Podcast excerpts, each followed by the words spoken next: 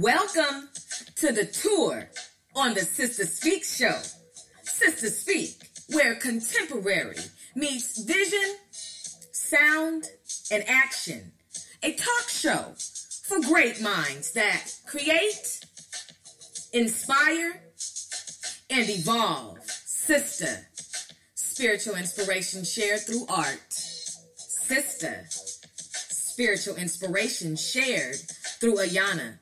I am Ayana, the hostess, creator, and producer of the Sister Speak show. How are you? Welcome to all of my first time listeners, and welcome back to all of my faithful listeners. I am honored to be speaking with you all this evening, brothers and sisters. We had a little delay because of the storm that is passing over, but we are recording and we are here for you, brothers and sisters, tonight on the tour. My special guest, Derek Ben Israel, CEO and artist of Kingdom Child Recordings. Oh, brothers and sisters, he's going to light this show on fire with that gas. with that gas. So, anyway, brothers and sisters, let me explain something to you about the Sister Speak show. The Sister Speak show airs live and on demand Sundays, Tuesdays, and Thursdays. We have on Sundays the platform, Tuesdays coming to the stage, Thursdays the culture climate, and any day of the week the tour. Well, what can you expect on the Sister Speak show? Special guest interviews, live performances, in studio interviews, and live on location reports. The special guests on this show, on the Sister Speak show, are dynamic, okay? And they are impacting the community with their passions. The Sister Speak show is a talk show that will keep your mind and soul informed, energized, and encouraged. This is a cultural renaissance platform. Okay, so what's a cultural renaissance platform? Oh, well, I'm glad that you asked a cultural renaissance platform that is conducive, okay, to who you are and who you should be. No reckless entertainment, just responsible listening nourishment. What? We don't go dumb, we go wisdom, brothers and sisters. So, how has your week been so far? I hope you all are encouraged and inspired. You know, when it comes to the tour, the point of this particular segment of the Sister Speak show is to highlight, okay, highlight the known, making the known known, you know, and we want to feature sound engineers, producers, managers, publicists, you know, people who work in the industry of music, people who are behind the scenes as well as in front of the scenes people from the 80s, 90s, 2000s, 70s. Look, I don't discriminate when it comes to talent. And when we have the tour, you never know who's going to drop by. You never know who's going to give you just a little listening performance. Okay? I always encourage you to get your listening tickets on the Sister Speak show. What is so beautiful about the singers, the rap, inspirational rappers, the soloists, you know, just the entire genre of music and the people who encompass it and embody it, rather, is the fact that when you come on this show, okay, and when you listen to this show, you don't have to worry about having to run. You don't have to worry about the pop off. Mm-mm. You don't have to worry about if they're going to shoot, if there's going to be some mess, and especially, okay, with all that has transpired, and I put that in quotations, in Las Vegas, oh, you know, like, is it is it safe to go anywhere these days? Because at a country western event, people are surprised that there was a shooting. Uh, there's a lot of shooting that goes on in the country, okay? But what I am waiting for, and I don't know if he has said it yet because I really try to avoid listening to the man that was selected and then elected to uh, be president. Um, I don't really choose to tune him in too much, you know, just enough to know what kind of strategy I may have to pray about, but I don't deal with him. And I'm just wondering, like, when we gonna call him a terrorist? And another issue I have, brothers and sisters, with what took place at that particular event is how the media covered it. They kept saying the worst shooting in U.S. history. And you have to look at the term sensationalize. The media is there for that particular reason to hone in on something and to many times feed you a lot of lies and propaganda. And, you know, to hear them say that, it was like, you're lying. You are a mentiroso, mentirosa. You are a liar. There, that's not the worst shooting in U.S. history. Is that because a whole bunch of other people were killed? Because I recall, brothers and sisters, that the worst shooting in U.S. history has to deal with what happened to the annihilation of the Indians. Okay? See, I could talk about it all day, but I'm not going to do that. My whole point is, brothers and sisters, when you listen to the tour, no matter who's coming on to give you a performance, you don't have to worry about the pop off. Okay? And I don't make light of what happened. I just raise my eyebrows and I like to gather all my information before I start providing an emotional response to something that I see. I've lived long enough to know when somebody's trying to play a trick, when somebody's trying to fool you. And a lot of people are upset with Donald Trump. See, I'm not upset with him as far as the fact that I didn't vote for you. So he's not my master. I don't serve Donald Trump. So I don't depend on him. I'm not worried about him. He does nothing for me. He's not my sustainer. He's not my provider. He is nothing to me. He is a human. But as far as power, oh no, brothers and sisters, he doesn't have all power. So the one who has all power, that's who I'm linked to. That's who I give all praises to. That's who I worship. That's who I care about. That's who I long for as far as returning. That's who I cannot wait to meet. That is who I have my entire trust in. That's the honest truth. Now, some of you may like it and some of you don't, but hey, that's you. But this is the Sister Speak Show, and on the Sister Speak Show, we keep it 100. We don't sugarcoat anything. And you always have the option, even though I would like for you to stay, because never am I here to offend you. Never am I here to make you feel bad. Only here to provide solid wisdom, solid instruction to create an avenue that will, you know, really keep you abreast and we're having just a little bit of technical difficulties when it comes to my uh, reception, but that's all right. We're going to keep rolling. So when it comes to being uh, on the tour, actually, let me let me let me let me get back on track. When it comes to sharing with you all the knowledge that I would like to share, when it comes to you know keeping it real and and and telling you you know like it is, you know. Um, the Sister Speak show is going to do that. If some of you all are nervous about Donald Trump and everything, I would like to invite you to put your trust into the Most High God to where you don't even have to sit here and be worried about what what racist comments may come out of Donald Trump's mouth or, you know, what he's going to say this time or what he's trying to do. I hear so many brothers and sisters saying, oh, you know, Donald Trump, he getting ready to do this, he getting ready to do that. You know, no, I'm not going to sit here and be worried about him in any way, shape, or form. You know why? The Most High God has has his judgment for him. the Most High God is going to deal with Donald Trump. And so, brothers and sisters, when it comes to, you know, voting and things of that nature, look, that's on you. And what I do is on me.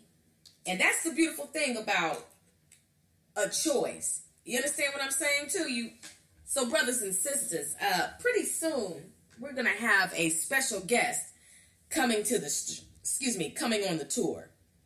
Now, where were you when you first heard the term rap music? What was the first song or words of inspiration that were performed in a poetic way? What what what was that song? You know, one thing I know about my brothers and sisters is that we show know how to remember a verse. We know how to definitely remember a rhyme and kick it. And so, brothers and sisters, you know, as I speak to you, my guest has arrived. Brothers and sisters, brothers and sisters, round of applause in studio. We have Derek Ben Israel, the CEO and artist of Kingdom Child Recordings. Let's give him a round of applause.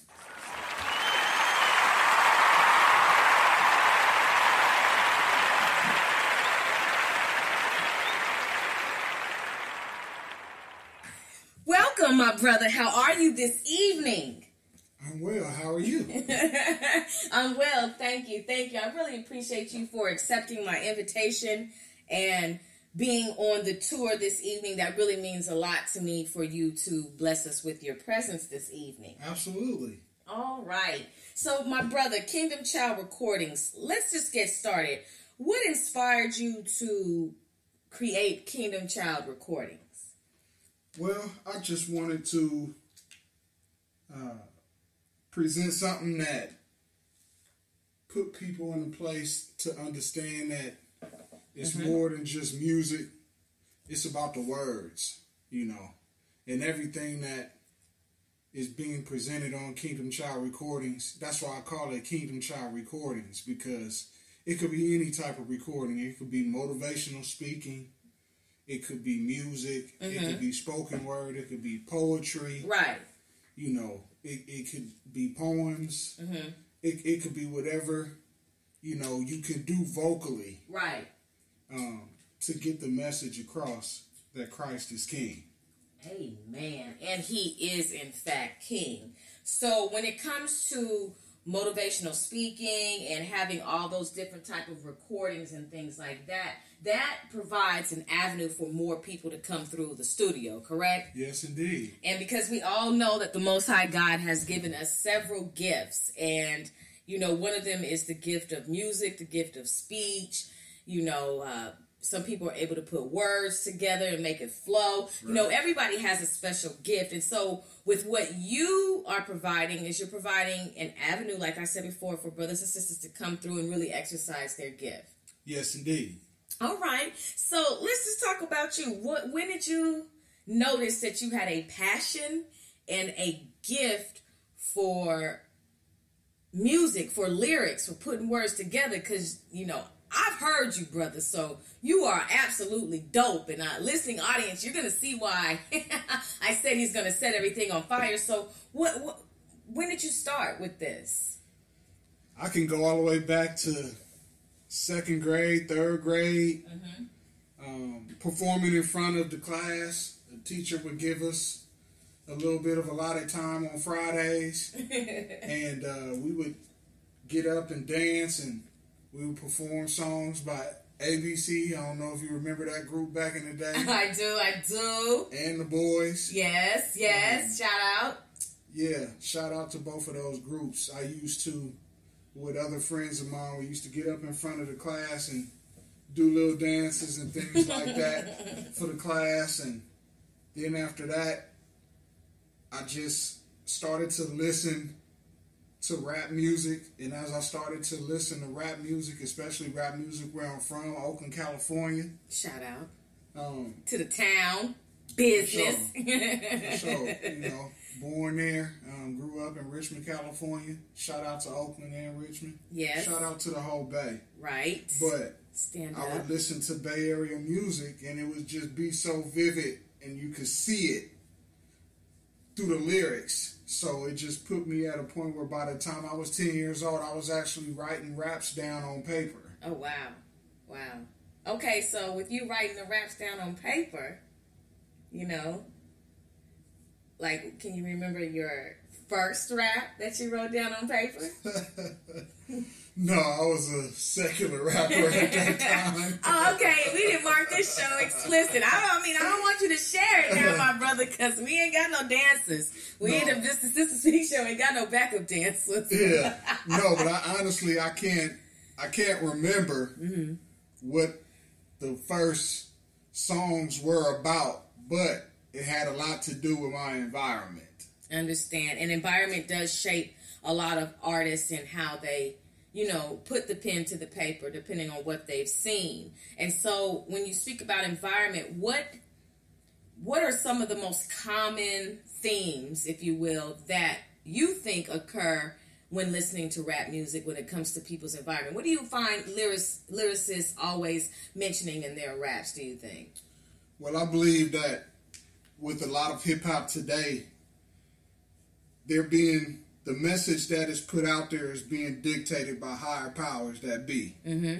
People that we don't see, people that we don't hear about, people we don't know, but they're pushing an agenda.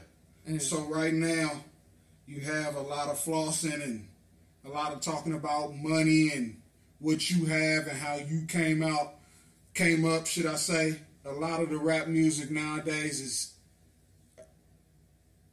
what would the word be called? Uh, Self proclaimed. Mm. That's the word I'm looking for. Mm. Now, what do you mean by that? A lot of it is just you have an artist with a microphone in front of them and they want to tell you why they are what they say they are and who they say they are and they want to talk about the things that they can do that other people can't do and the things that they have that other people don't have which is to a certain extent whatever but the majority of the people who are listening to this music don't have what these artists have. Right. And these artists don't even have it themselves. Mm-mm, mm-mm, mm-mm. So nowadays, the music that's being pushed and the message that's just being pushed, if it's not a sexual tone, then it's a selfish tone. Wow. Wow. Brothers and sisters, if it's not a sexual tone, then it's a selfish tone. And I think we all can relate to hearing, you know, many songs, many lyrics to where it's like, okay, this is rather sexual. And like my brother just said, this is rather selfish. And it's true, you know, um, many, many people don't have what they're talking about. And, you know, I just equate it to like I look on Instagram and I and I see a lot of people love to show their money, right. love to just let you know that they've got bands, you know, taking pictures with their money, licking the money, putting the money to their ear, you know, spreading the money all over their body, you know, really just, you know, um, throwing it in the air. There you go. You know, throwing it in the air, and you know, and you know, I know it's the term making it rain, but how dare you? You don't even have the power or the glory to to make it rain. But for some reason, you know, taking that term and using it and you know, like I said, just throwing the money in the air. Money is something that a lot of people, some people, they, they just love to display it. And especially females. Like I look on Instagram and I'm I just got to be honest. Like I look on Instagram and these females, you're actually whoring, you're whoring to get your dollar, okay? and you're proud about it. Like these girls will brag on Instagram and be like, I gotta do what I gotta do. You know, I'm bi-coastal. Mm-hmm. But really they going and they giving it up, you know, fornicating, getting money, and then they got the nerve to brag about about how they got their chips and they want to tell you to stack your chips and, and get your chips up. You cheating, sister. Like you really selling your soul out. And then you got the brothers who, you know, put the phone, you know, make the money like it's a phone to their ear and stuff like that. And do you believe because i believe do you believe that this is an influence from the music industry i definitely believe that it's an influence from the music industry but not just the music industry okay. but also the environments yes. that a lot of these musicians come from too or should i say these artists yeah yeah that they come from too um, a lot of them that grew up watching the d-boys on the corner and in the traps and you know in the hoods and on the blocks they was riding around in drop top cars with candy paint, Mm. you know, sitting on big rims and you know, trunk full of speakers and having money and holding it to their ear and so on and so Right. forth with the pretty girl next to them, you know, while they riding down the strip and so on and so forth. So when they come up, that's what they want to emulate and that's what they want to do too, especially those who don't have male figures mm-hmm. because sometimes it's bigger than a father. It takes a village to raise a child. True. So, you know, they don't have these male influences to let them know that these are the things that you need to be seeking after. These are the things that you need to be modeling after, you mm-hmm. know. But instead, they looking at what's going on in their environment out in the streets, and that's causing them to do the things that they're doing. You know, this younger generation is doing nothing but what they saw the older generation do. Right. No. Right. But because this world is forever revolving, things change up a little bit. Words change, slang changes, should I say. Um, fads change, True. but it's all, you know, a spin of the wheel. Right. And you know, when you talk about the fads changing and everything like that, I did a show about butt injections, false erections. I heard that. Thank you for supporting unnatural uh, misconceptions and natural identity suggestions. And one of the huge, huge pushing pushes in the music industry is sex. yes. You know, I was speaking with Kiera the other day, and you know, definitely sex sells. And so, what do you think is behind this whole big butt movement, butt injection movement? You know, associated with rap music. well, you have to go back to the videos. Okay. In the videos, there's a certain message that the higher powers that be want to project. Yes. So you get a video director to come in and put forth a vision mm-hmm. of what the music that you created is saying. Hmm. And they're going to bring it to life. Mm-hmm. And by bringing it to life, that's where you get the visual Right. because you're not because you don't have the creative power to direct the whole video yourself there are some going to be some concepts and some ideas in it that you might not have come up with Right. but they're also pushing an agenda because there's a lot of communication going on through signs and different actions and Oh, so yeah. on and so forth going across media by way of TV Right. so you've got a lot of artists that do videos and things of that nature, and because they're putting females in the camera and sex sales, especially more sex. So when it comes to more sex, then you've got females who have more this and more that, more Right. top, more bottom, more hips, Right, more right. thighs, more all all of that. And because of that, it makes the whole generation that's listening to it want to do it too. True. So that's why you have a female like Nicki Minaj who came out, and when you look at her earlier pictures when she was just basically, I guess you could call it b-boy rapping Yeah. in New York, she was as skinny as a pole. When her name was Nicole. Yeah. yes, go ahead. But you know, she was skinny as a pole. right. But then when she got in the hands of some people who probably told her that they was gonna take care of her, Yes. she ended up coming out looking like Dun dun dun dun dun dun dun. uh, build a freak. Yeah. Did you? Did you say build a freak? Oh, my gosh! I'm sorry, I shoot from the hip. Shots. Wait a minute. I'm sorry, brothers and sisters. Shots fired. Build a freak. Now it's your local. I'm just playing. Okay, but go ahead. Keep going. Um, so you get a lot of females that want to do that Yeah. because you know she's in the camera and she's dancing provocative and she's showing her tail and you know showing all of her cleavage and she's leaving nothing to the imagination.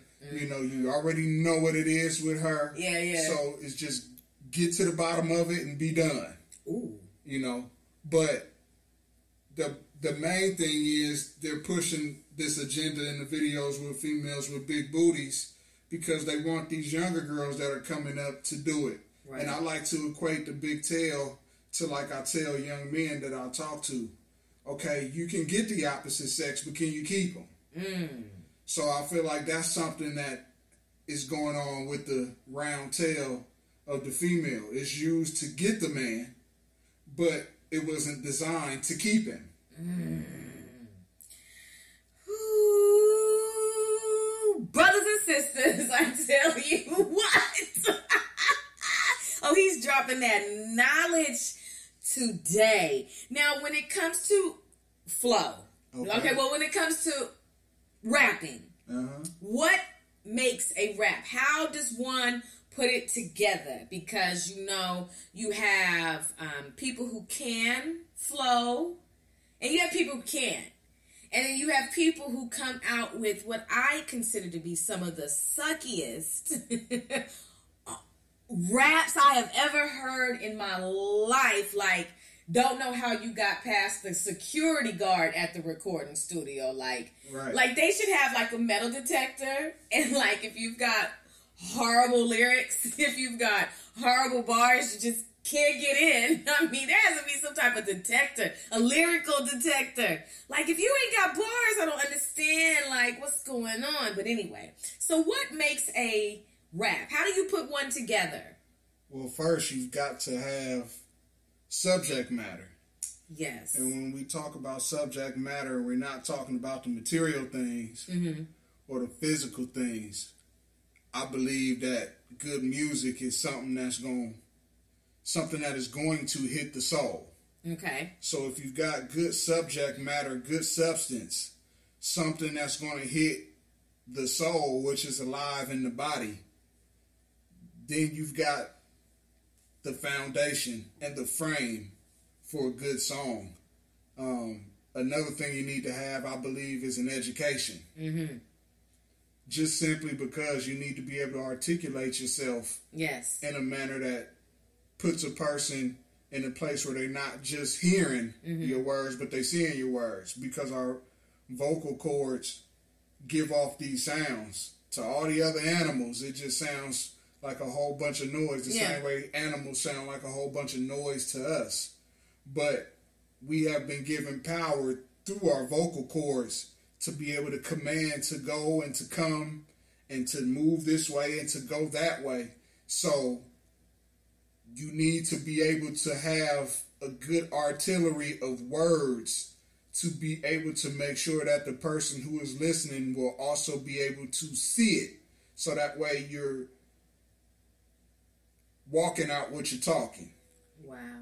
Wow. Brothers and sisters, I don't know about you, but I like rhyming. You know, I like being able to put things together. And this brother just said a lot, you know. It's about substance, and the substance is what comes into the subject matter. And you need to have an education so you can articulate yourself. And you know, some people have the gift and some people don't. Some people can be trained how to flow, and some people just, you know, that's just not what they do. The difference for me, Derek Ben Israel, Uh-huh. the difference for me is like I like music that is saying something. Right? one of my all-time favorite, and I'm gonna ask you one of yours. All-time favorite rap. It's a compilation, but it is a collaborative effort. Rather, is self-destruction with the artists from back in the day.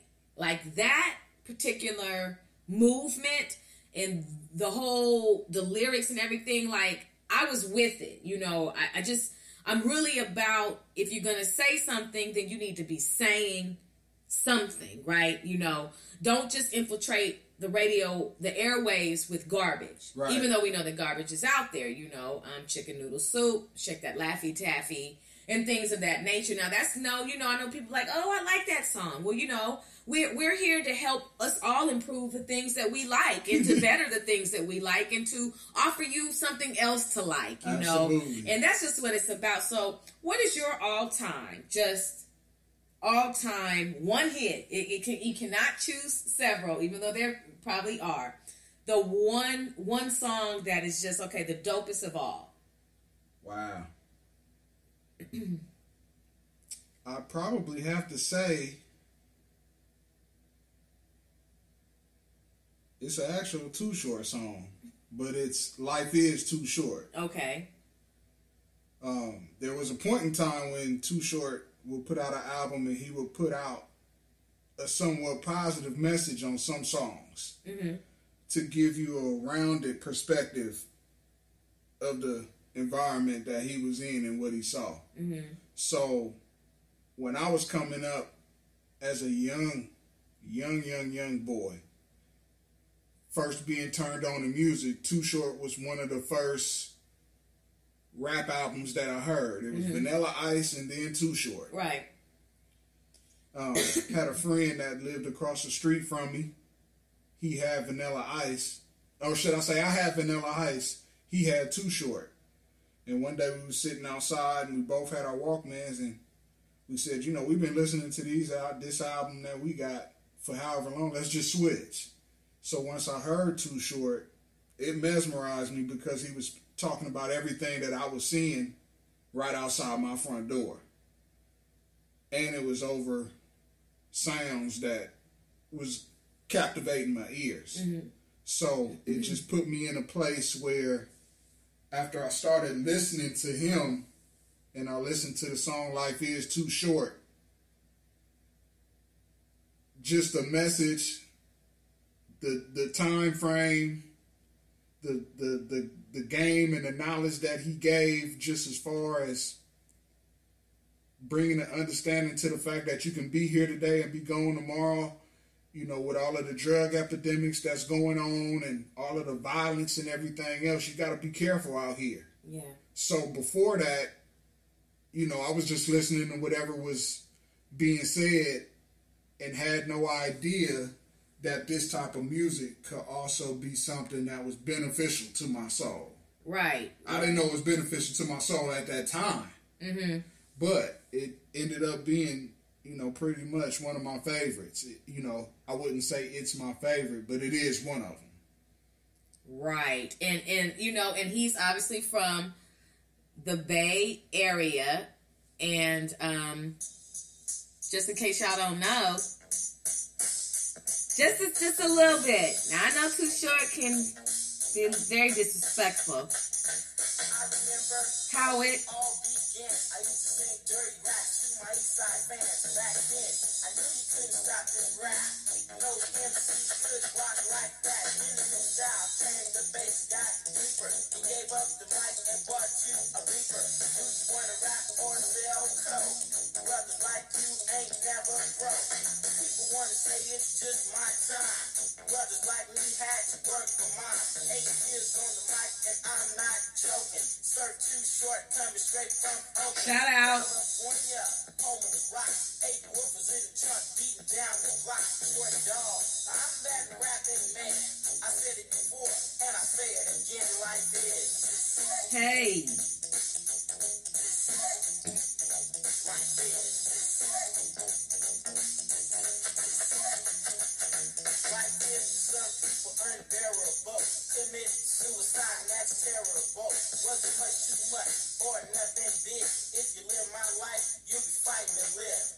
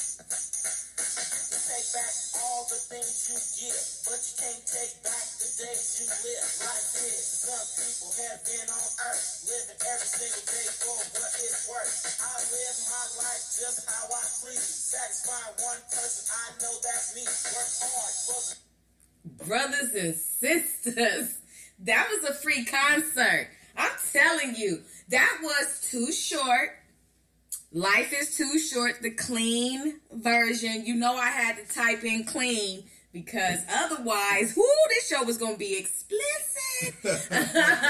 and we know Too Short will drop that uh, female dog term in a minute, you know. And you know, you listen to the lyrics and he's basically saying that life is too short. And it and, and it and it can be because no day is promised to us. Right. But there is a way that we can live, I feel like, and, and we can preserve our life to an extent by making healthy choices, prayer, because, you know, when you do have a relationship with the Most High God, He loves us enough to alert us when danger is coming. You know, you can get a feeling that something is going on, or, you know, He's just, He, he keeps you. And so when you heard life is too short, what did that do for you as far as the pen and the paper? With your gift. it actually made me want to say something positive that would help the people that I saw in my community. You know, I grew up watching one of my uncles, you know, smoke dope. Mm-hmm. You know, I've been hanging out at 10, 11 years old, standing on the corner of Seminary and Foothill, and the bus pull up, and my uncle get off the bus, and a bunch of youngsters run up and beat him up because Wow. he owed them money and all of that type of stuff. And I'm Uh-huh. sitting there watching it, you know what I'm saying? And they walking past me like, D, we hated to do that in front of you. We Right. hated to do that, but this is the game. Right.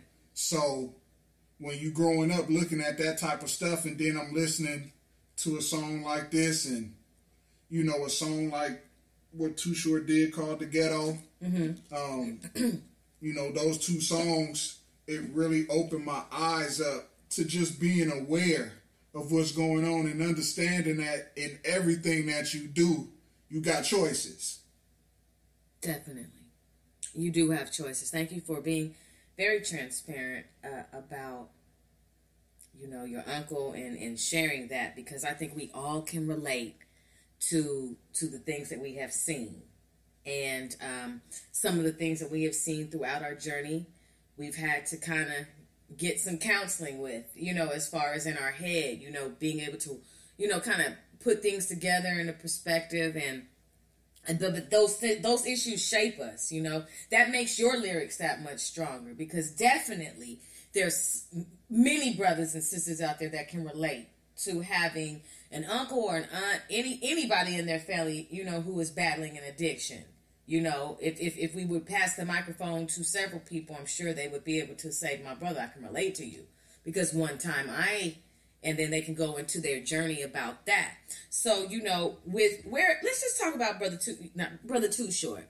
Um, now, you know that's a song. Okay, I could play and I can listen to and I can hear what he's saying. But then he began to move on to a very sexualized nature. Um, Absolutely. he really He started. actually was always there. You, well, yeah, of course, definitely. But some of his songs, you know, was just like, okay, this is rough. This is very, um, this isn't romantic. I don't think I'm going to be uh, lighting some candles and listening to some smooth grooves. This brother is really, really blatantly, um, in some instances, disrespectful. And so when you hear the term B I T C H, the way he used it and everything like that, then the debate came about where people started saying, well, if you're not a B I T C H, then this song should have no effect on you. But being a woman and then hearing that term being used And so now, you know, well, let's just first address that. What do you think made him become more vocal with the sexual nature of his content? Well, I believe sex sells, Yeah. especially when it comes to Israel. Uh, I'm speaking spiritually now. When it comes to Israel, Judah, to be exact, the true Jews who don't know who they are, we get paid a lot of money to disrespect each other. Mm. Mm. We get paid amounts of money that you don't see other races getting paid to defile each other. Wow. So when you've got a man that is willing to defile all of the women or a group of women in his race, and he'll do it even more for a price, you've got your Judas. So because sex sells, it's something that people want to hear. It's people. Some, I mean, it's something that people want to see. It's something that people want to feel.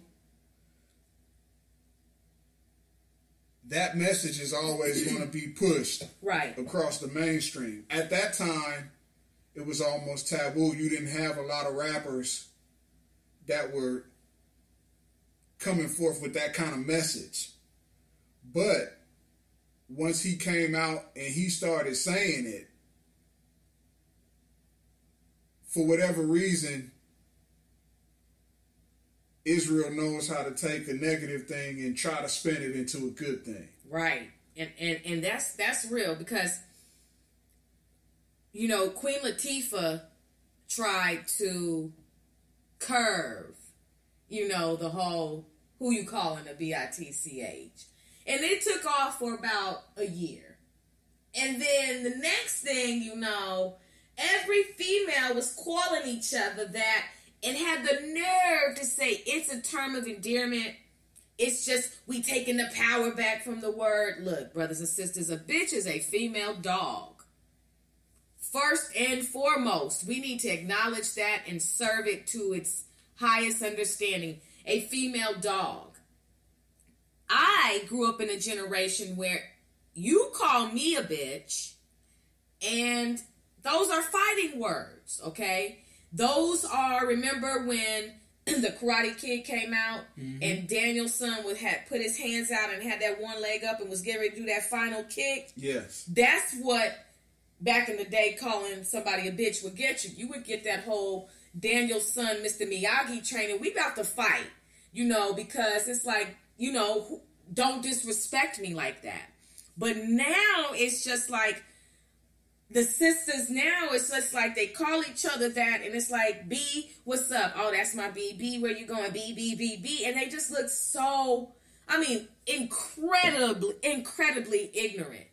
And then if a brother calls a sister a bitch, she wanna get mad and go call Day Day and them, because Day Day and them is with the pop off, mm-hmm. and have this big old war behind the tongue when he just heard you referring to your girlfriend as that. He thought it was cool. Right. So what is your outtake on it? Do you feel I mean, I feel like it's a double standard. I feel like it's very, you know, a hip very hypocritical. So what is your take on on, on the whole, you know, who you calling a bitch movement to that's my bitch movement now? Excuse my language, just being honest. I have to use this for the content of the show. You all are grown and you understand. Well, I believe that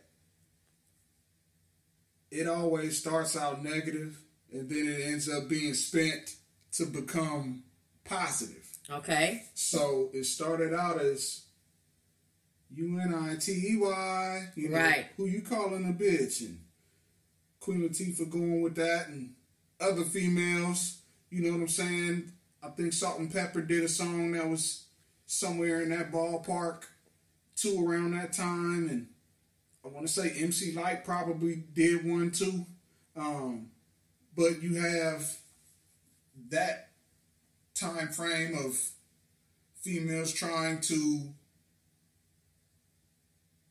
get that word taken away, but because sex sells mm-hmm. and Israel, Judah to be exact, Judah disrespecting Judah is so profitable. Mm-hmm. You've got more and more and more men getting into it and doing it too because they're looking for that bag. Wow. The bag. Now, what's the bag? The bag is that money. That's secure it. You know, they, they're trying to secure their future. Yeah. They want to be able to eat. So they at a point, if you've ever heard somebody say, man, I'm so hungry now that I'm about to get out here and start robbing. Mm-hmm. I'm so hungry now, I'm finna get out here and start disrespecting everybody. Yeah. Because I got to eat. Yeah. No, I- yeah.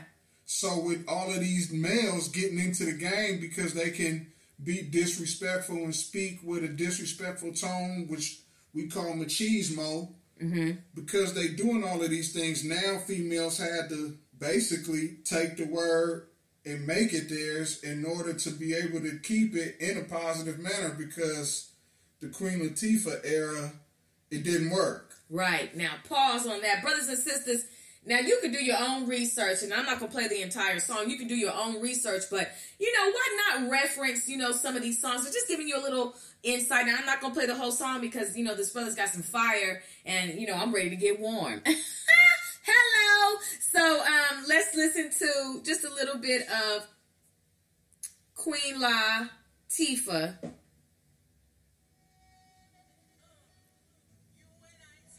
Here we go.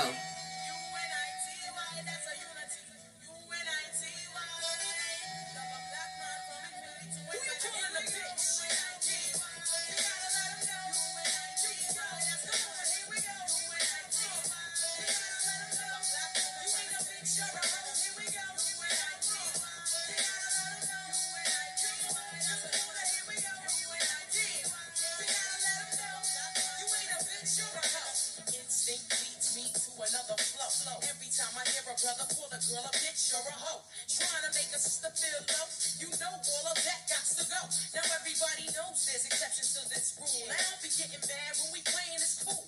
But don't you be calling me out my name. I bring crap to those who disrespect me like a dame. That's why I'm talking.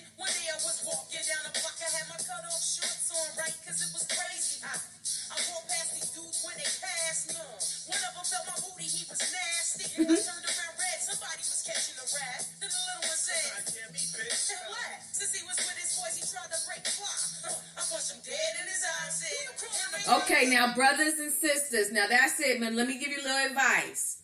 Now, Queen Latifah said that she punched him in the eye.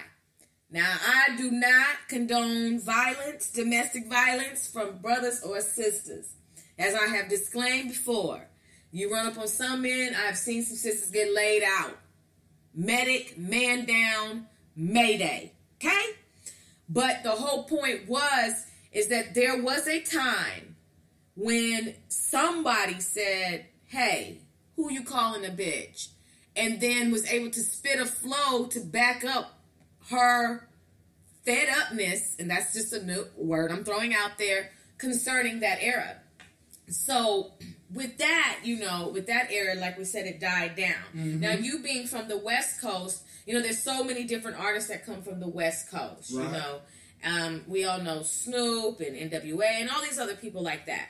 But um, what do you think about the efforts of the West Coast All Stars to come together to bring their version? I feel like a, a more contemporary version of self destruction, and we'll get around to self destruction. But what do you think about their efforts to, you know, um, bring awareness to the violence that was going on in California as well as all over? Well, I think that it was a good effort. But as a whole, the West Coast, the musical influence, it was too game oriented. It was too gang infested. You mm-hmm. know, it was it was too too street Yeah, in order to do real damage yeah, the song came out and the song was good. Some were able to listen to it and get what they needed to get from it. But again, you've got so many other artists that's coming out with a totally different message when you've got a hundred people on your left screaming at the top of their lungs, and you've got four people on your right screaming at the top of their lungs, who gonna be louder? Right. Who right. you gonna end up hearing? No, right, right. And when once you hear it enough, you're gonna forget all about these four who got Mm-hmm. drowned out in the message that they were saying. But now you just totally listening to what these hundred people are screaming and shouting. Yeah. So when it come to the West Coast All Stars, they were able to put out something that was able to give a message to let people know that there's more than one way to go about living life in the streets for those who had to come up that way.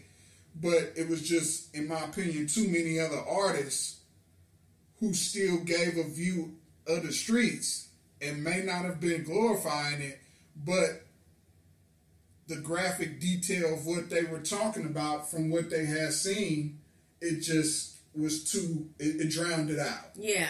And brothers and sisters, you know, you can take the time to Google West Coast All Stars. I'm just going to play just a little bit of it because, you know, I'm ready for this brother to come and spit that fire. But the West Coast Rap Star All Stars included acts like uh, MC Hammer 357, you had Michel'le, you had uh, Easy E, you had Young MC. I mean, there were just several. I think Second to None was in there. You know, there was just so many different artists from the West Coast. So we just gonna play just a little bit of it, then we're gonna get ready to hear this brother spit that fire.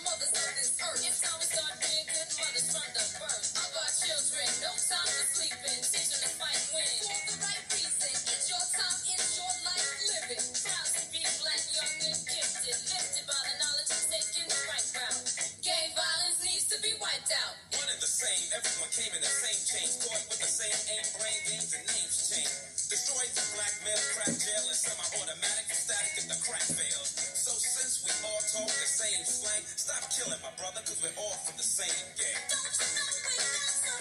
And that's me singing. just kidding, everybody. Here we go, 357. Oh no, they just passed them up. Tolo.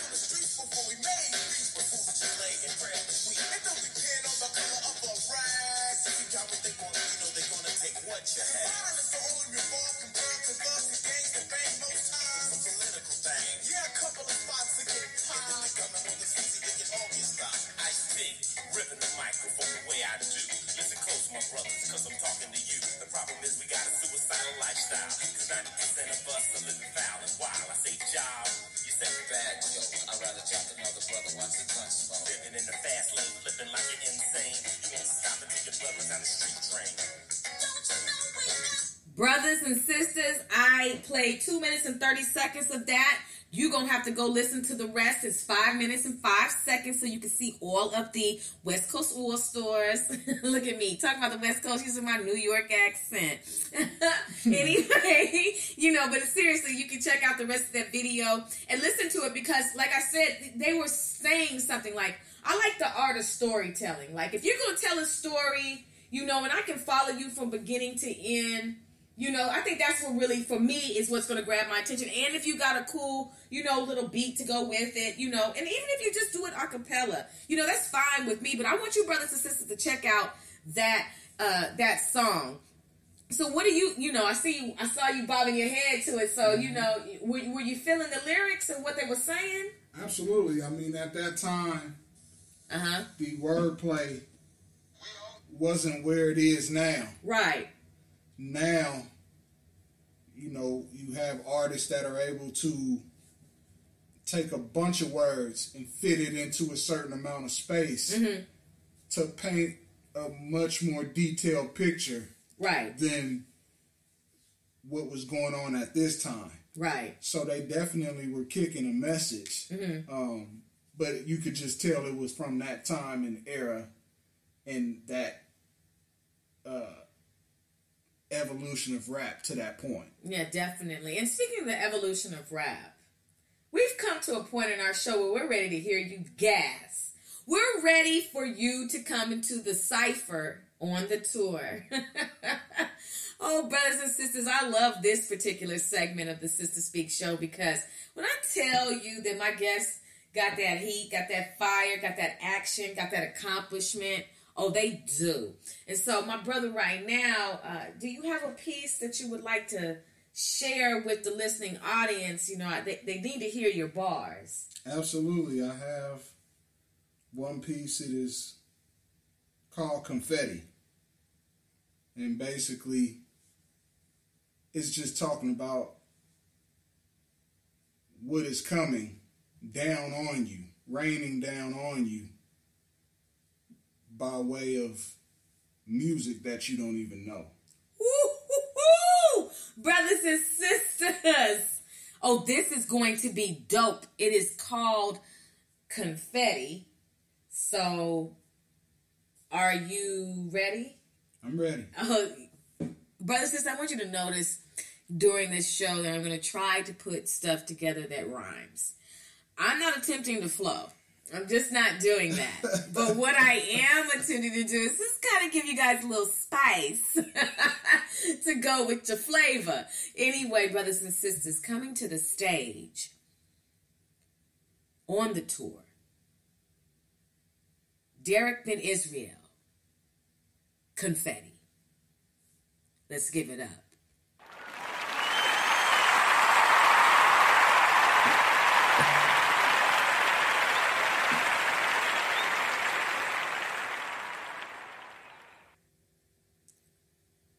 Hebrew boys and girls, listen to me. Satan wants to hypnotize with the beats, using provocative lies and deceit. That's why it's Christ that I preach, to help you realize that without Christ you are weak, and you will cry in defeat. I know your flesh wants to vibe to the beat, but then your soul becomes a catfish baited, hooked, gutted, seasoned, fried in some grease, then provided in a feast for the beast. You become dead meat because your eyes didn't see. Satan's disguise is his speech. He's running the manip to place your mind in some bleach, then clean it out. Now, when you see this happening, don't lose belief and doubt, because for the call, the King of Kings is coming back to lead them out. There will be suffering, there will be strife, but eternal life is hidden in the way. So stay clear of them scenic routes. That rappers speak about and put you in agreement. huh? By nodding to the beat while idle gods are beseeched. Let me preach. Children of God, you asleep. On the job and a thief has come to rob you of peace and kill your soul. I know it's hard for you to see but you're at odds with the king. So my job is to see to it the truth is told. That the end is drawing nigh as we speak. And these rhythms are a distraction for the rise of the beast that will collide with the weak. So you better get ready. Cause soon persecution will be that of confetti coming down on your head. Woo! Brothers and Oh, wow, I felt that. Mm-mm. Mm-mm.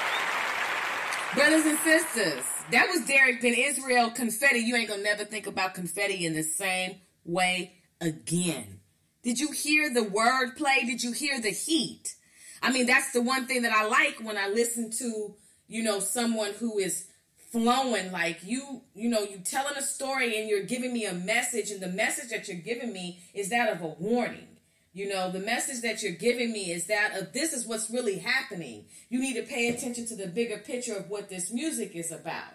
That the devil does not like you. That he is crafty right? That he Indeed. that he is deceitful and that he is discreet. Absolutely. and so he's always trying to come through in that beat correct Absolutely. so okay, and you know, um, when it comes to the beat, you know, everybody, you know, will bob their head to some songs that are just absolutely wicked, right? I'm guilty of it. I've done that before myself. You know, I'm, I'm, I'm, as I began to understand music, you know, going to, you know, uh, what was it? The hip, what is it? The um, hip hop in with Craig G. Lewis. What is that? He's the hip hop minister, whatever. You you know what I'm talking about. I know what you're talking about. I can't remember. Well, when exactly he just started exposing the um, the Illuminati and what was going on in music and how these singers, these rappers, these entertainers were being used for a greater uh, purpose, which was to create a downfall in the soul. Correct Absolutely. you know um, when you listen to the music brothers and sisters. Basically we know that satan is crafty and he is always trying to do something. But my whole point was when it comes to listening to a wicked beat you know uh, sometimes you don't realize that it's wicked until later on.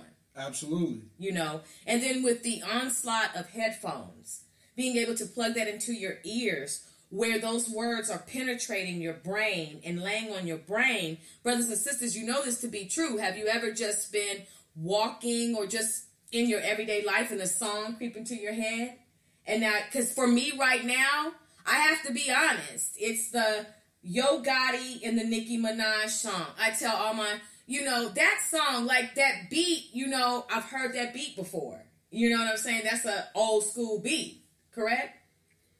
Like kind of sort of. That's a Yeah, it's, it's got that feel. it's got that old school feel to it. So, you know, when I hear that, it's just like, I don't have any hoes, okay, first of all. I don't have no hoes to be racking it up.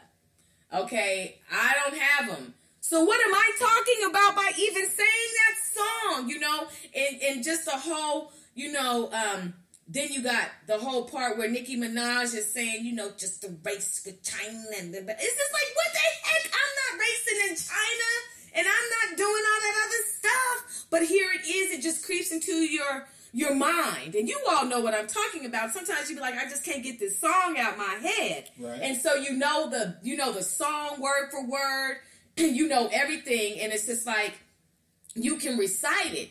And one of the things that I, when I was, um, as I began to study the scriptures and read the scriptures and things like that, you know, you want to learn and you want to remember the scriptures so you can always go to it, you know, and, and have it right there. And I used to always whoop myself because I'm like, if you can remember the lyrics to all these songs, you can show enough remember these scriptures and more than one yes. because if I can memorize a whole song that's three hour, I mean, excuse me, three minutes and forty two seconds, I should be able to memorize three minutes and forty two seconds of the scriptures, especially when the scriptures are there for me and not against me, unless I choose to go against the Most High God. Then you know I don't want to experience His wrath. So when it comes to uh, what you just spit, my brother, you're absolutely dope. Your wordplay, as I said before, was on fire. I appreciate you. No, no, of course, you know, I appreciate that. So I know you have another piece that you would like to uh, bless us with. And um, brothers and sisters, I'm ready for him to come to the stage again. So would you share with us what you're getting ready to give us? This is another piece. The title of it is called Why I Do This. Oh, brothers and sisters, why I do this? Why do I do this? But it's called Why I Do This, okay? Coming to the stage, brothers and sisters, Derek Ben Israel. Why I do this.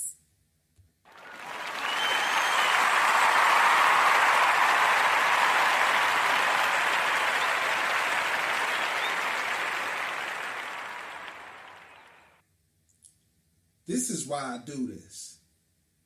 I do this because Mary Kate got laced, blacked out, and couldn't even remember the rape. Woke up in a telly that was somewhere out of state to a pimp telling her all the do's and don'ts went on a date. This is why I do this. I do this because Nicole is a beard, a weak woman who was preyed on by a queer. People told her don't do it, but she turned a deaf ear and laid with an unrighteous man the rest of her years. This is why I do this. I do this because Patrice is so lost. It started out as experiment until she got off. Dominating her own kind made her feel like a boss. So she was left in San Francisco to die in her faults. This is why I do this. I do this because Renee has an addiction. She was turned out in her 20s hoeing and stripping. Weed, coke, and heroin overtook her convictions. Now she's in her 50s and she's strung out and wishing. Mary Kate, Nicole, Patrice, and Renee, you are all candidates for God's saving grace. So I speak life into you now because the price was paid when Jesus died and raised, so your life will be saved. You've been claimed, you've been redeemed, and you've been washed by his blood. He took the filth from all your sins and swept them under the rug. So put to death your old life and repent. Then live your new life as a testimony of he that was sent. This is why I do this. I do this because Keisha grew up in the Jets. She didn't have a father to provide and protect. So at 12, she was a victim of virginity theft and used by perverted men as an object for sex. This is why I do this. I do this because Tatiana's got a secret, but truth is coming out in her stomach that she's been cheating. Her baby daddy married with kids, plus he's a deacon. So she told her husband it was his and he believed it. This is why I do this. I do this because Hannah struggles with her self esteem. She treats her makeup as if it's a vanishing cream. Mary Kay cover girl, maybe it's Maybelline. That can change a look from ugly ducking, duckling to beauty queen. This is why I do this. I do this because Jessica's in a dilemma. Busted lips and black eyes are the results of his temper. She forgives him when he says that he's sorry that he hit her. Then he does it again and again and again. Keisha, Tatiana, Hannah, and Jessica, please receive these words from the King. I'm just a messenger. You were not created to be used and abused. The God of Israel chose you. Now you must choose between the life of your spirit or the death of your soul. Because there's a Savior waiting patiently and he's on his throne. Turn back to him and repent. Then he'll come back and gather Israel, the chosen remnant. This is why I do this. my gosh! Woo! Oh my gosh! Derek Ben Israel, brothers and sisters. Okay, that was fire. Not only was that fire, like that was so dope. You hear me? Like you've got a gift. Like you have a gift. That was something that has to be heard for the masses. That right there, along with all your other heat, needs to be heard. The, the masses need to hear it. Like Tatiana and Hannah and all these other women, like he's speaking about you, my sister. Me at one time, my sister. Like, how much more did you need to hear? Like I could you could have gone on. You could have, you could, because you could have said something about Latasha. You could have said something about Jackie. You could have said something about Lisa. Like you could have, like you could have just really gone on and on and just told the story. Like that's like the 2017 Brenda's Got a Baby. That's like the 2017 The Art of Storytelling. Okay? Like that right there, brothers and sisters, is the art of storytelling. If you're going to get on the mic, if you're going to pick up the pen, if you're going to have the paper, or in this day and age, if you're going to write it in your phone, let it be some heat that will actually purify the brothers and sisters because heat brings about purification. And when I say someone has heat, when they have fire, I'm speaking directly towards the fact that they have something that has enough power, okay, dynamite, to reach someone and change someone's life as a messenger. If you're going to be a messenger, have a message and don't let it be your message that has no righteousness, no substance, no solid foundation, has not been authorized by the author and finisher, the Heavenly Father, then I'm telling you, you're wasting your time and it will not go far. I see so many brothers mm-hmm. who want to push an album, want to push, you know, God, listen to my mixtape, listen to my this, listen to my that. Now, I'm not knocking your drive and your determination and your hustle to present something to people and to get it off. Keep those skills, my brother. Keep them because you're going to need them for something that is great. Okay? I will never knock the, you know, the fact that someone has enough nerve to walk up to you and say, hey, this don't know you from anybody. This is my CD. This is my mixtape. I'm not knocking the actions, okay? Right. But when you putting it in my hand, let it be that nugget. Let it be that gem. Let it be that thing that's like here. Here's the Scooby snack. You know, here's the, here's what you need to feast on. Check this out. But if you're just handing me something where you're talking about my hose, where you're talking about my chain, you know what I'm saying? Where you're talking about making it rain, you can keep that. I'm not interested. I'm just gonna be honest with you. You are wasting your time because you're not using your talent to teach. Right. And that's what it's about. And so what you just shared with us, our my brother, it ah, brothers and sisters, wasn't that like dope? Can't wait to hear more from Derek Ben Israel. What inspired you to write that? I don't put these words together for a check. I don't do it so that I can be physically seen on social media. I do it because, you know, I was in the streets heavy for a long time. And to a certain extent, I'm still in it. Yeah. But I came across so many different people Yeah. especially females, young females, and they didn't have a clue about what was going on in their life and what was being done to them in their life. So it just didn't make sense for me to brag about myself when I know my sister that lives right down the street has got an issue that's going on that's killing her soul.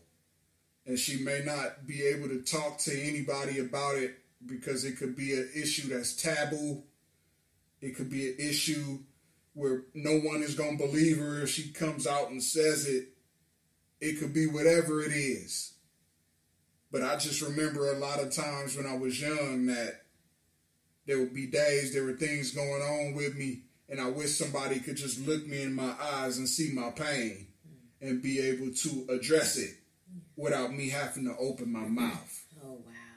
So when I wrote that, I wanted to address those who have a closed mouth, but they speak speaking loud and clear with their eyes. Wow. That's beautiful. And uh, when Sharonda from the Red Chair Project, my sister, my queen, was on, she said with the Red Chair Project, you know, don't suffer in silence. And of course, that was relating to the effects of sickle cell anemia and the crises that occur, the crisis that occurs when one has a sickle cell um, episode, if you will, a crisis when they're experiencing those symptoms. And um, she was just talking about, you know, don't suffer in silence. And so I just want to borrow that and say that that's basically what you're saying is that there are so many sisters that are suffering in silence and brothers that are suffering in silence from some traumatic childhood issues, um, even some adult issues, and keep their mouths shut for whatever reason. One issue that I have with my community as a whole is the fact that our brothers and sisters, our mothers and our fathers, aunts, uncles, and grandparents like to sweep things under the rug. Right. They like to pretend like, even though they see it, we're not going to say anything about it. You know, some of us come from an era where your mothers would tell you to go outside and let the wind wind cool you off or let the wind blow it away. You know, um, when it comes to opening our mouths, we have to be able to have someone a safe place to where we can say, look, this is what's going on. There are so many children that have told their parents, I'm being molested, and they don't believe them. They beat them, they yell at them, they make them feel bad, they make them feel guilty for what they're speaking about. And a lot of times it's because it happens to be the, the parent sibling that's doing the molesting, or it may not be, it may be somebody in their community, okay? And our people have dropped the ball when it comes to being compassionate and when it comes to being proactive when it comes to the issues that we all have. They have shunned shunned our shunned their own children sometimes. And so then you have someone as you were saying in your this is why I do this you know you know experiencing life on the streets because nobody would listen. Nobody would just say, "What's going on?" You know, I I can relate to like many people can to experiencing the hands of a predator. And you have to pay attention to your children. Brothers and sisters, tonight I want to challenge you to look at your children. Talk to them do not threaten them, beat them, or ignore them, or say they're lying when they say, if they even feel comfortable enough to say, something's going on with me. I was touched. I was raped. I was jumped. I am experiencing harassment on my way home. Whatever it is, or at school, whatever it is, I'm being bullied. You need to be proactive. I will say it and I will always say it. Don't make these children if you don't want them.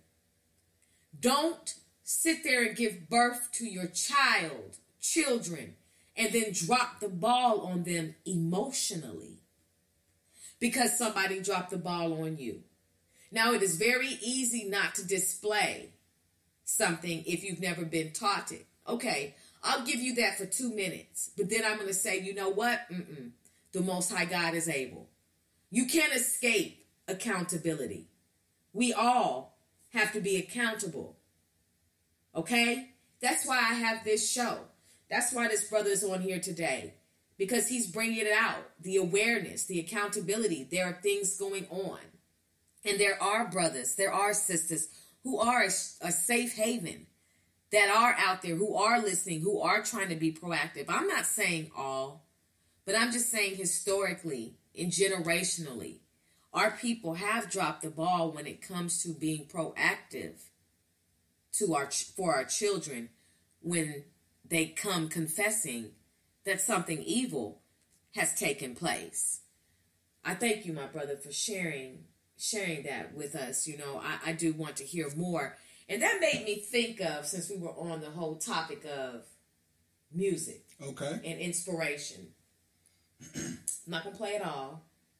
But there is another artist who came out with a song called Poor Georgie. MC Lyte, right? Okay, so let's listen. Here we go, brothers and sisters, just a little bit.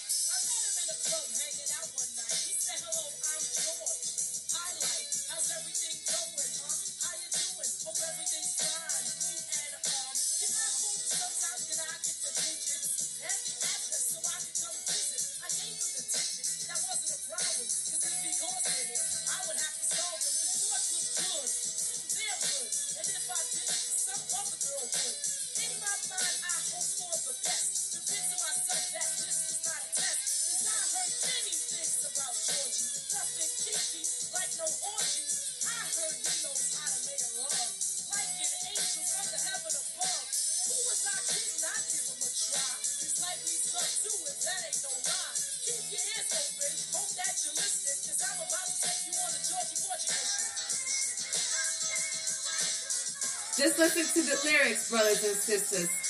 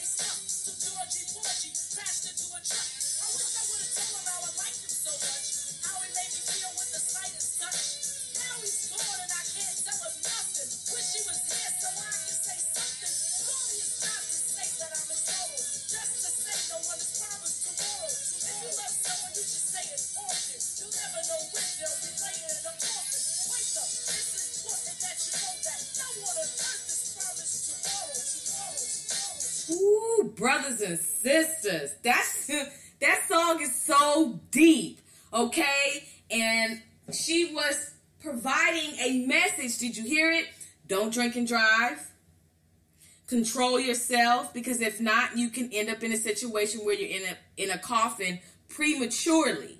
You know, prevention is the best medicine. So there were some artists at, at, at a point in time that were kicking a message that would actually help you as far as you know making better decisions as you're out. You know, a lot of people like to say I'm grown.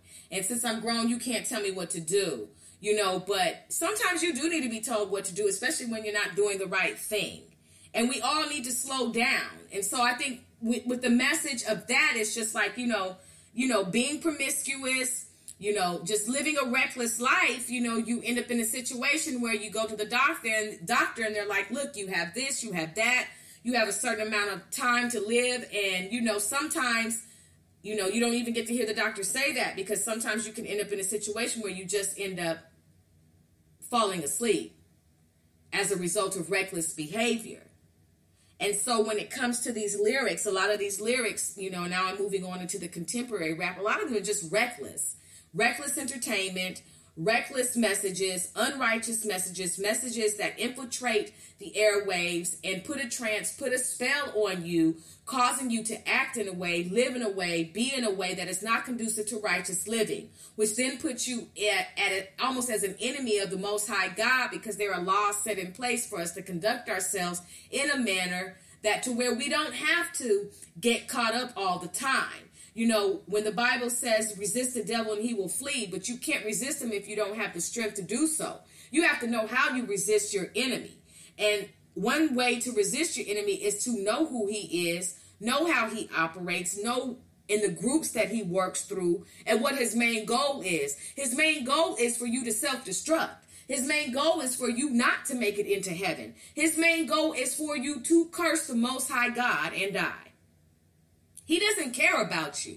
And so, through the airways, through music, he has set up so many different entities that are demonic and are purposefully, purposely created to make you stumble, make you crumble, make you fall. Do you agree, my brother? Absolutely. And so I Absolutely. want, I, I thank you for that. I want you all to, you know, be aware of of what's going on with music, especially when you put it in your ears. You know, let's not be dumb about what we see today.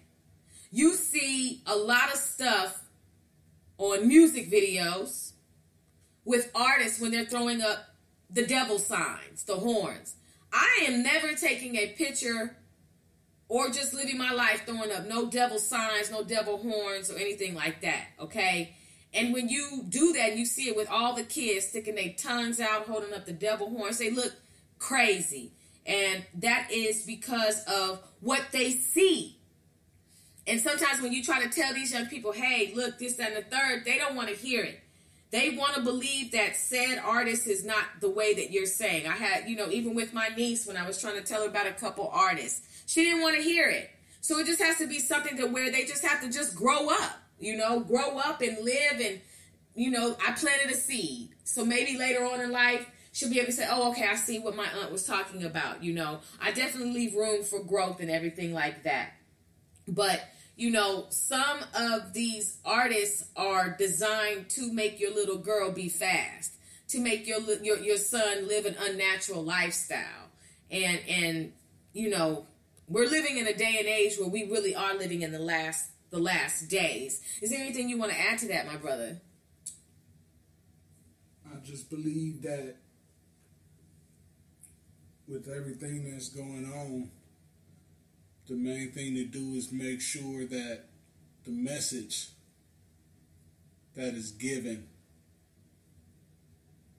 is a message that can feed the soul. Mm-hmm. Mm-hmm. If you're not feeding the soul, if you're not giving somebody a nugget that can keep them alive another day while they try to figure it out, then what are you doing? Right, right. And so, transitioning, because I want to play one more video and then we're going to end up closing the show out. Let's talk about the cipher. Okay. Okay, let's talk about a cipher. Okay, your top five people in a cipher. Top five people in a cipher. In no particular order.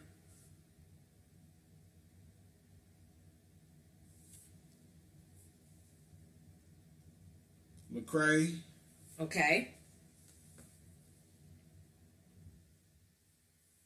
seven, Okay.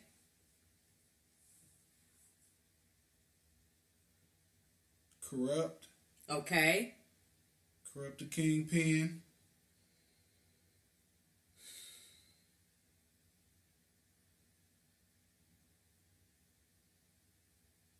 I'd probably say Ice Cube. Okay. He was one of my favorite rappers. Okay. And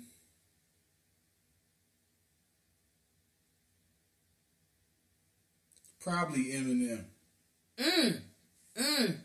Mm. I, I usually wouldn't say that. Okay, well, I'm offended. I'm offended. You know why? Why? You didn't mention me. I don't appreciate you not putting me in there as a lyricist and having me in the cipher because I believe I can hold it down. You're, you're honorable, honorably not mentioned. That's the way to say get your own life, Ayana. Oh, that is so funny. And so, why did you choose those lyricists? Well, Lecrae, because he was one of the first rappers that I heard who actually had a love for God, Okay. a love that was more than one song on a 15 song album. Mm-hmm. Listening to him actually got me into listening to, I guess they call it Christian rap. I'm not a Christian. I am Israel. Con, con. but just listening to him helped me to understand that there were some people out there that were praising the Lord lyrically through rap. Right. Sevin is another artist. I don't know, I guess you put him in the category of a Christian rapper. But he is an, is another artist that I believe he's been through some things that allows him to speak in a certain manner that takes me right where he is. Okay. And the zeal that he has for God is, in my opinion, beautiful. Mm-hmm. It's, it's a you can tell that he doesn't know it all, Mm-hmm. but he's definitely seeking. Right, right. And that, I believe that's the main thing is you don't have to know it all. No one to know it all, but we gotta seek. Yes. Yes. Um, Kurupt the Kingpin, he's just one of my old school artists that was very lyrical, very heavy with the pen, um, very detailed and descriptive with his words. And there wasn't too many people that could put words together in a manner like him to paint that picture to go along with the music to give you that vibe when you're talking about lyrics. Mm-hmm. Ice Cube, because he's a West Coast rapper and a old school rapper, I guess you could say. But he too was very vivid with his wordplay, the things that he said, how he put things together to make you see what he was saying. Um, listening to him when I was younger, his lyrics used to really captivate me because when I started to go down to LA, a lot of things that I saw were things that he talked about. Right. So he's another artist that I will put in there. And then there's Eminem. Um, the reason why I chose him is just simply because the, his wordplay and the way that he put words together. It's not too many other people that I've heard that are able to put words together in the manner that he does. He can take two words that don't rhyme and and, and make it sound like it's supposed to rhyme. I believe he was probably one of the first rappers that was doing that. Now you have a lot of, especially with the southern artists, they rap and they saying ten sentences and none of the sentences rhyme, but because of the drawl that they have in the way that they pronunciate words, whether it's uh, a hard pronunciation or a soft pronunciation, it allows the word to sound like it go together in a rhyme. But Eminem was the first one, I believe, to do that and do it in a manner where you still wanted to listen to it. So I just believe that those will be entertaining because you got a little bit of perspective from both sides of the coin. Thank you for sharing that. I appreciate that. So you heard his top five. Okay. He said Lecrae. He said Sevin. Then you said, who'd you say? Kurupt. Kurupt. The Kingpin. And then you said Ice Cube. Ice Cube. And then the last one was Eminem. I'm just playing Eminem. Not Eminem. I appreciate you for sharing that with me. Now, I, you know, Rome DiCarlo, I think, had asked me who mine would be. And I fumbled. I don't, you know, I didn't know who my cipher would be because I would put myself in the cipher. I want to be in the cipher. I want to come out and I want to bust that rhyme. No, I'm just playing. Let me stop with y'all. Anyway, you know, there's a song that I had memorized all the words to that I think is one of the dopest songs of all time with Outkast and Slick Rick. It's called The Art of Storytelling. And the first time I had ever heard this on Aquemini, which was their album, Yes. you know, I was just like, oh my gosh, like, I really like what they were saying, you know. Now, I know that Big Boi, um, you know, in the beginning of his rap, he says something, you know, about sicking a duck.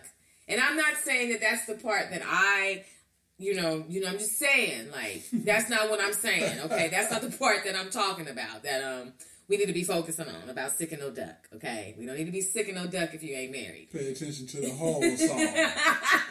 yeah, don't be sick and duck if you're not married. oh gosh. I'm just trying to save lives and reputations. Okay, so here we go, brothers and sisters. Don't tell your mama either.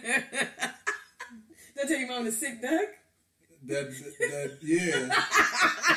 Oh, that's what you Oh want to do. gosh. Where are we going with this? We're gonna bring it on back. because some of you right now are saying sick duck. it's gonna dawn on you at two in the morning when you get up. Okay, now listen, brothers and sisters, we're gonna play this song called The Art of Storytelling. I do want you to listen to the song and the lyrics because each song that I've played for you has had a message. So I just want you to listen. And if you notice in the art of storytelling, it kind of mirrors what Derek Ben Israel just shared with us with why I do this. So just listen to it, okay, brothers and sisters. I know you're having a good time so far. Okay, we're getting ready to close the show out, but listen, listen, listen. We got something for you. Here we go.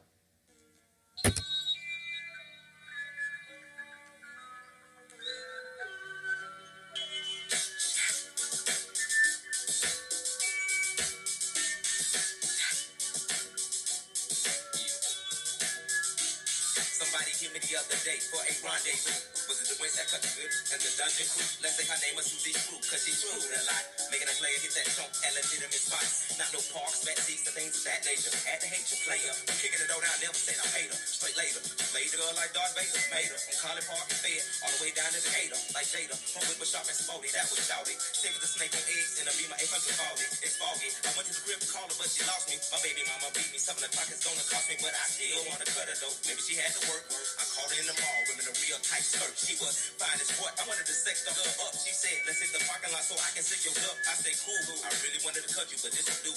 I gotta pick up my daughter, cause my baby mama beat me. She said she understood and everything was kosher. I gave her a little Will CD and a lovely poster. It's like that now. It's like that now. You better go get the hump about your bag now. It's about four, five cats off in my leg now. Just you came in the form of story rap sound. It's like that now. It's like that now. Now, Susie Screw had a partner named. Sasha.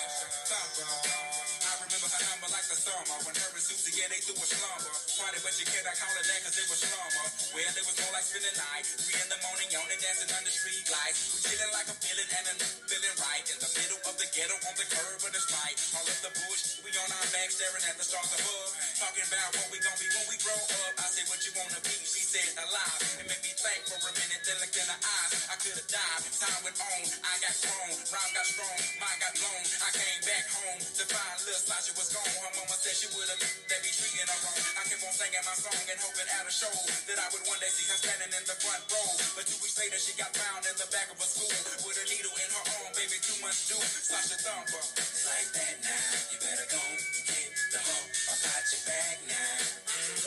It's about four, five cats off in my leg now.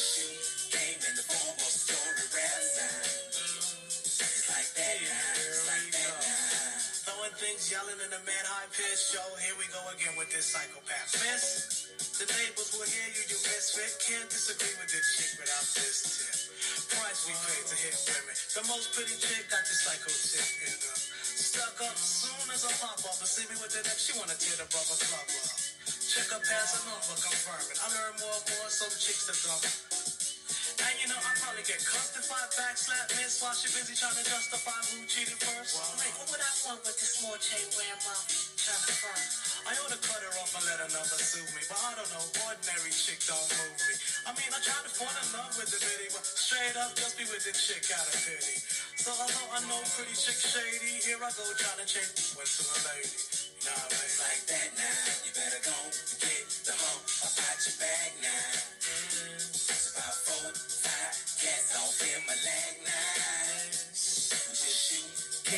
Form of story rap now. Hey y'all, oh my gosh, see what I'm saying? The art of storytelling. And you know, how could I have left out Slick Rick? Remember Slick Rick with the patch over his eye? And you want to know what happened to his eye? But you know, he came out with that gas. See, my brother back in the day, he had a um CD. He had a Walkman, and I was always trying to listen to it. It was yellow. I don't know if it was a Casio, it was something. And he had the Slick Rick CD. Uh, no, excuse me, it wasn't no CD. The tape, okay. And I just remember hearing "Hey Young World," and I remember hearing "Teenage Love," and I was just like, "Oh my gosh!" Like this is a dope song, right? You know, it's just like, oh, okay. I'm really feeling this, you know, and it told a story. And so I started paying attention to Slick Rick. He's a storyteller. When you hear what he has to say, he's saying something from beginning to end. And that's why I kind of feel like he's almost like a classic. So, do y'all remember this song? Let me see if this gonna come on for us. Hold on one second, brothers and sisters. There's a song. Just want to see if you remember this song.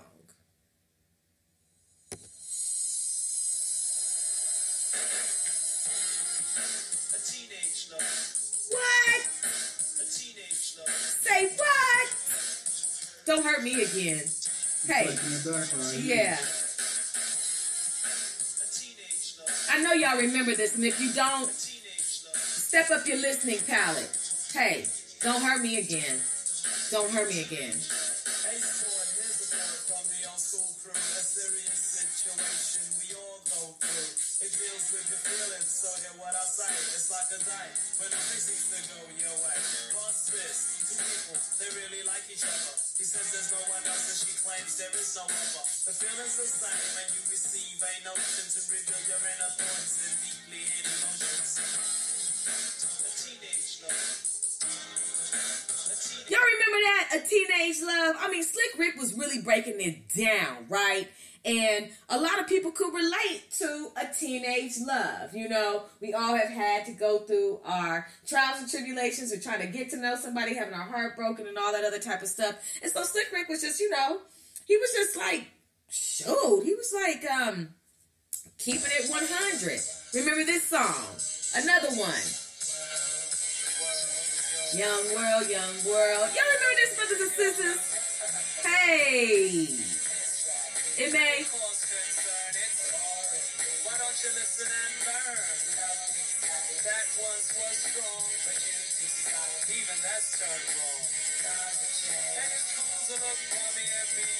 dummy and disrespect your mommy. Who put you on this earth, huh? And who loved just as your birth?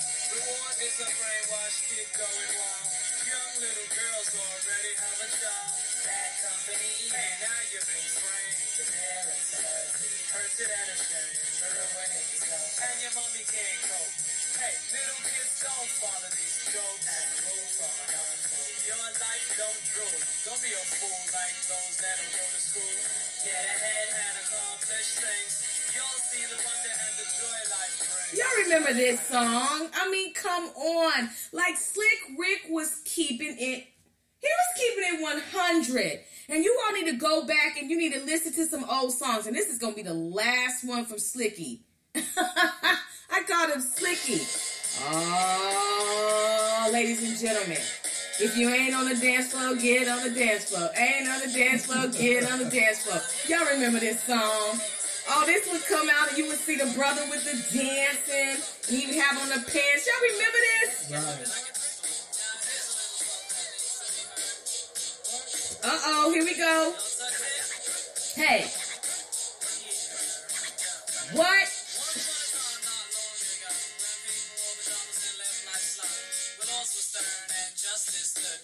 People were behaving like they ought to good. There lived a little boy who was misled by another little boy, and this is what he said.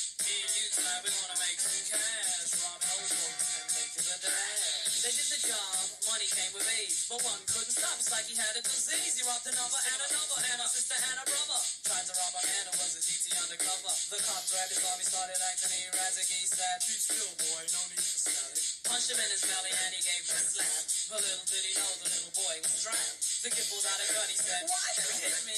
The barrel said straight for the cop to hit me. The cop got scared, the kid he starts to figure. I'll do years if I pull this trigger. And ran around the block. Radios into another lady cop. He ran by. I ain't gonna spoil you. Cause some of y'all right now, you up dancing all around, singing the song and everything. But my whole point is do you hear the art of storytelling? The gift, the flow. You know, being able to really flow to a beat is a gift. I'm serious. You know, I mean that because sometimes you can be off. And I remember mentioning to you guys in the beginning of the show that there was one song that I really, really like that is a conscious movement. And I have something in the works. I'm not going to say anything about it, but I got a plan. And I'm, mm, I can't wait. And if it goes through, it's going to be epic. You hear me? E P I C. Isn't it good when you can spell? Because sometimes you could get ready to try to spell a word. You'd be like, oh goodness, I'm too far in it now. I got to try to finish how to spell this out. What is the next syllable? I I'd like to buy. I'd like to buy an L. Uh, I'd like to buy an I. I'm telling you, sometimes, brothers and sisters, if the spelling is a little off, don't do it. Just say the word. Don't be like E I. Mm, you know, it's E I P I. See? so, anyway, brothers and sisters, you know, as we get ready to close out the show, I am definitely going to leave you with this song. But before I do that, brothers and sisters, I want to take the time out to thank you, Derek Ben Israel. I want to thank you for sharing your gift and your passion with the brothers and sisters today. You are one of the dopest lyricists that I've ever heard. And I need you to know that. I can't wait for more of your heat to come out, for more people to be able to hear it, you know, for you to be able to really just connect with a lot of people. A lot of people need to have you at their events. You you're a voice that needs to be heard. You know, you're not trying to be somebody else. You're not trying to even though there are some, you know, lyricists that you do like and you do listen to. I don't see your swag imitating them. I don't look at you and say he trying to be like Ice Cube or he trying to be like E-40 because you know I see a lot of people out there that like to swagger jack and like to um, take their idolization to a whole nother level to where they begin to look like their idol and completely look lost. And there's nothing worse than somebody saying he trying to look like E-40 or he trying to look like you know Prodigy R.I.P. or he's trying to look like Biggie or Pac. You know what I'm saying? Like be you, do you, have your own style to where people won't mistake you for somebody else. Shout out. So um, I really appreciate what you do. And another thing that I like about when you when you rap, excuse me, when you spit is that you can do it without any music. And a lot of times what I'm hearing with inspirational music, which kind of gets I feel like the message can sometimes get crossed is that you're still taking a secular beat and adding it to inspirational music. And I know some people are like, well, how do you determine what's secular and what's not? You can kind of hear when something is straight trap, trap music, trap beat, you know, the type of music that you hear with uh, secular artists. And so then when you hear the inspirational artists taking those beats, it kind of like drowns out the message because I'm still listening to the beat more so than what you're saying. Right. And if the beat drowns out the message, then we have a problem. So I love the fact that you pronounce, you project, your intonation is on point, and you're and you are righteous. You're a righteous brother. and you can hear it in your lyrics. I think your soul comes out when you write. You know what I'm saying? Whoever you are, it comes out when you do it. You feel me? So I really appreciate your gift and your discernment. And I can't wait, and the listening audience can't wait to hear more of you and from you. And you definitely have to come back on this show, and I hope that you will. I most definitely will. Anytime you'll have me. Oh, thank you. So, did you have a good time on the Sister Speak show? Oh, I had a great time. I've been able to have a good interview, and for those of you who haven't seen Sister Speak, she is very, very lovely Oh, thank on you. the eyes. Oh, So thanks. I'm definitely enjoying what I'm hearing and what I'm seeing. Oh, okay. Brothers and sisters. Yes, you don't see this Kodak Brown blushing, but uh I'm over here. Thank you very much for your compliment, my brother. Are you married? Yes, I am. Oh, okay. Well, tell your wife I said hi. I will. oh, that is so cute. So, um, do you help people learn how to? Oh, this is before we close out. Do you help people learn how to write? You know how to rap because, you know, I believe that I have some skills. I like to rhyme. Okay. And I and I think I, I, I think I can write. I know I can write. You know, you know I want to be able to um, produce some skills. But brothers and sisters, you know, one thing I must share about Derek Ben Israel is that he is also going to be on board with the Sister Speak show as far as executive production is concerned.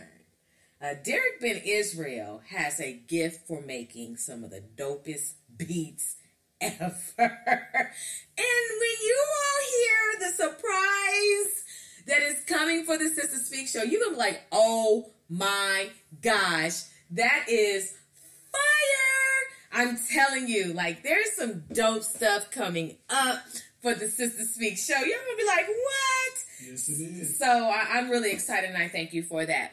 Brothers and sisters, you have been a wonderful listening audience. What I'm going to do is I'm going to play my favorite all time for you. Why?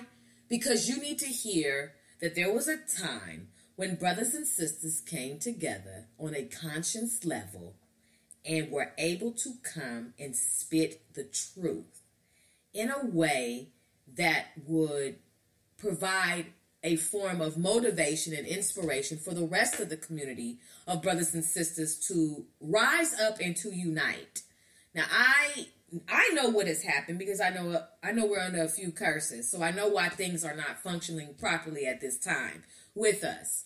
But I want you all to hear this song before we close out. Okay? Just hold on.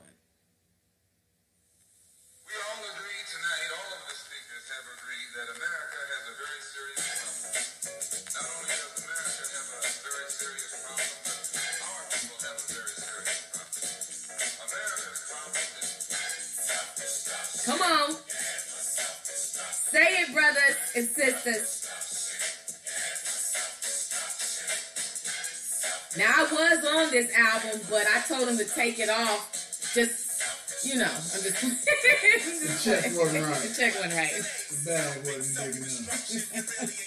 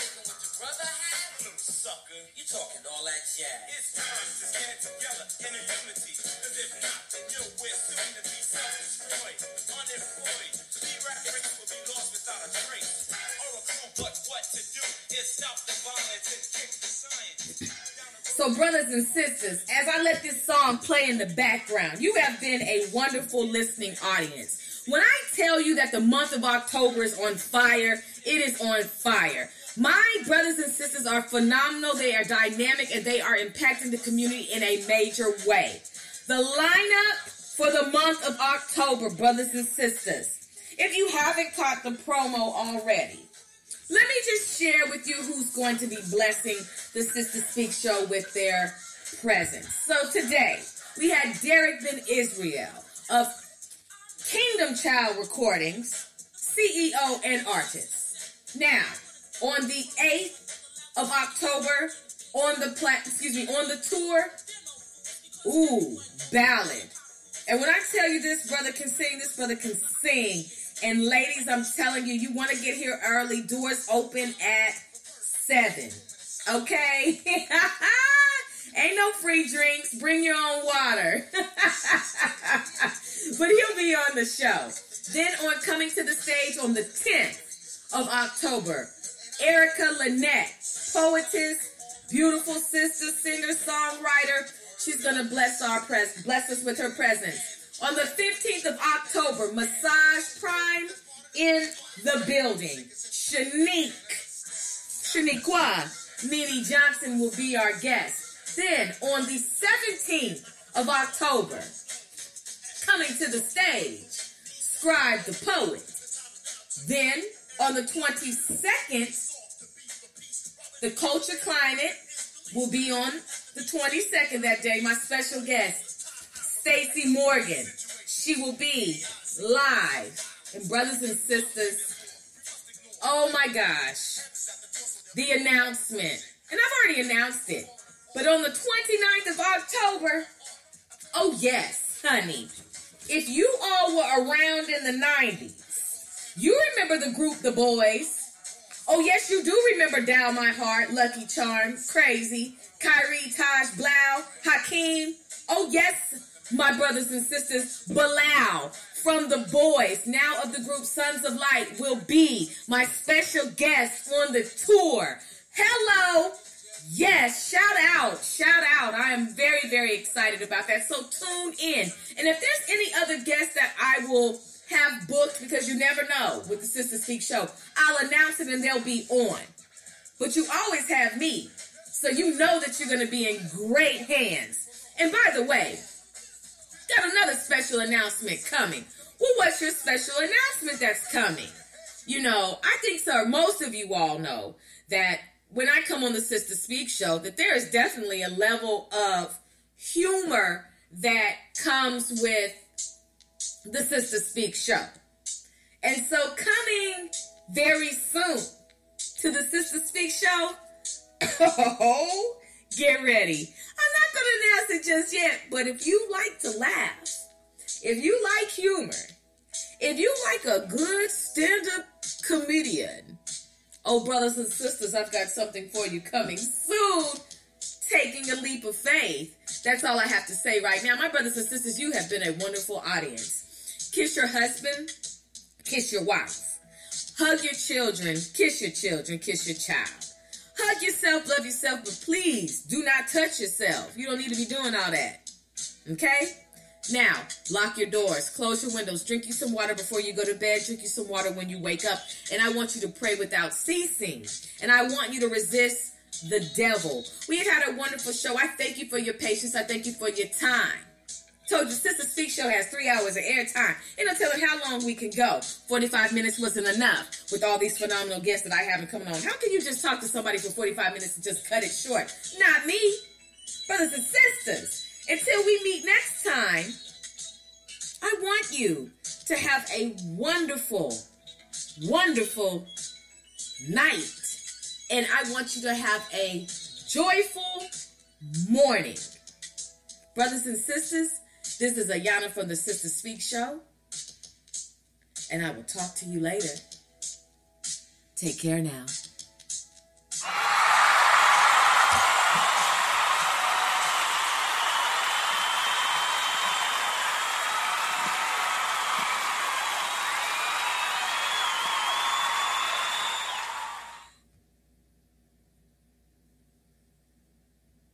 Security threats are everywhere. But with Xfinity XFi, you're notified of threats to your in home Wi Fi network, so all your connected devices are protected. That's simple, easy, awesome. Go online, call 1 800 Xfinity, or visit today. Restrictions apply.